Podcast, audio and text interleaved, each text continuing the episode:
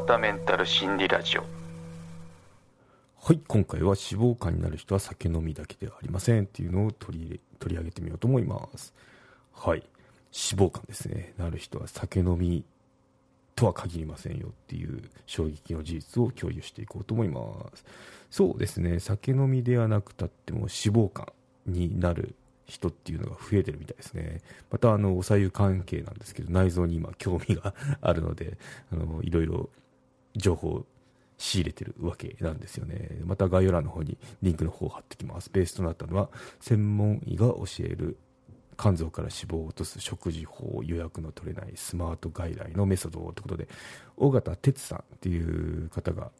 書かれた2022年、まあ、最近ですよね、に書かれた本になりますね。はい。ということで、まあ、書籍の内容なんですけど、サクッと紹介すると、患者の8割が3ヶ月で5キロ減スーパーで買える食材でリバウンドもなしということで、やっぱ脂肪肝イコール、まあ、肥満とは限らないんですけど、大体があの関連してるんで、まあ、そこでちょっと脂肪を改善、脂肪じゃない、肝臓を改善して、で、その肥満の状況っていうのも良くしていきましょうって普通の正常の方に戻していきましょうっていう試みが結構リアルに書かれてましたね。なんか自分がその先生の診察を受けてるような雰囲気の文章でしたね。なんで読みやすいと思いますね。はい。Amazon の Kindle Unlimited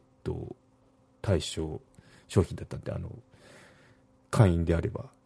無料で読むことができるので検討してみてはいかがでしょうかですね。こちらの方もリンクの方はあのありますんで、概要欄の方にどんなサービスっていうのは覗いてみてくださいですね。そうですね。またこの先生なんですけど、まあ、あの、別名、肝臓先生ということで、そう、肝臓外科医だそうですね。はい。で、まあ、ちょっとこの方自体も、まあ、専門ということで、あの、危機感っていうのを持ってる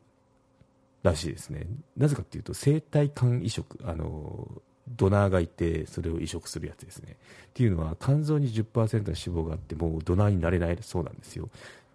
なので、ま、緊急を要しているわけなんですけど、まあ、せっかくその意思的、意思表示があったとしても、その、提供していいですよと。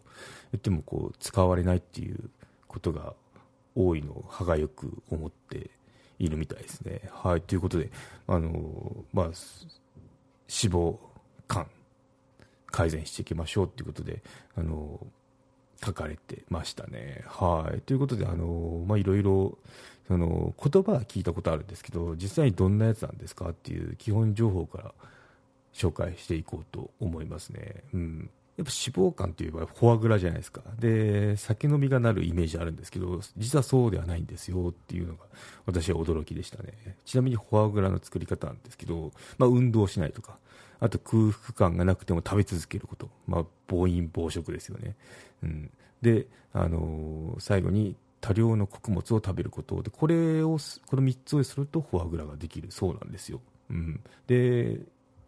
まあ、人間も漏れなくこういう生活をしていると脂肪肝になります、まあ、ちょっと分かる気するなって言うんですけど結構見た目普通だったりあと運動してますよって方でもなってしまってるっていうのが今の現状なんですよ。これもう運動違うじゃんってあの前回もおさよの話で言ったんですけど私自体この2年間ずっと毎日あの天気が良ければ夕方ジョギングとウォーキング30分やってるんですけどかといって体重減ったかっていうとそうではなく、まあ、現状維持、むしろプラスみたいな感じになってるんですよ。それがちょっと腑に落ちないなっていうのはあったんですよね。よく30分以上運動してくださいとか健康診断とかのその結果返ってきた時言われるじゃないですか。まあそれはクリアしてるわけですね。しかも日常的になんて全然 OK なはずなんですけど、この、なんだろう、体重に注目すると、その、減っていかないっていうのはちょっと腑に落ちなかったんですよね。うん、そうなると内内部の問題だろうな、内臓かなって、まあ、確かにその健康診断でも数値っていうのがあ怪しくなってきてますからね。ってことで、あのこの脂肪肝に行き着きましたね。はい、ということで、私の話はそっちに置いといてなんですけど、まあ、脂肪肝とは、ですね。脂肪肝とは肝臓に脂肪が多く溜まった状態のことを言います。で食事でエネルギーの取り込みが多く運動などで消費が少ない場合余ったエネルギーや中性脂肪として肝臓に蓄積され脂肪肝となります。まさに私これだと思いますね。中性脂肪値上がったりするんで,、うん、で実は肥満の人ではなく標準体重の人も血液検査で肝臓に関する項目 AST とか ALT ですね。が正常の人も腹部超音波、まあ、エコーですね。エコー検査で脂肪肝が判明することが珍しくありませんということで、うん、なんかあのやっぱもう直接見た方が良さそうですね。この本読んでも思ったんですけど。なんかまあちょっと血液検査とか気になるなっていう方は受診してでエコーを取ってみるっていうのがあのいいみたいですね、うん、隠れ脂肪肝痩せの脂肪肝という言葉はそういった誤解を解く継承として使用されることがありますということで、うん、そうですね。そう。痩せ型とか飲酒いやお酒飲んでないですよっていう方でも危ないですよ。肥満気味の人や多量の飲酒を続けている人は痩せ型でも脂肪肝が見られます。ということで、うん、そうなんですよね、まあ、これはそうだなって思いますよね、ロックンロールな生活してると、まあ多分あの太っていくんだろうなとか、あの脂肪肝でしょうねっていうのは分かるんですけど、一方で若い頃と同じ体重を維持できていて、お酒を飲む習慣がない人でも脂肪肝がないとは言えません、ここがこの厄介なところなんですよね、運動不足で筋力が減少した分脂肪が増加していたり過度な食事制限によるダイエットがタンパク不足を起こし脂肪肝を悪化させることもありますということで、うん、そうなんですよね。体重だけ見ちゃうと、まあ、体重は同じなんだけど実は中があの脂肪肝体質になってましたよとかいうのがあるみたいですね、うん、じゃあどうやって調べるのってことなんですけどやっぱあのエコー検査をまずするらしいですね。で脂肪の炎症やあの繊維化などを調べるためには血液検査や CTMRI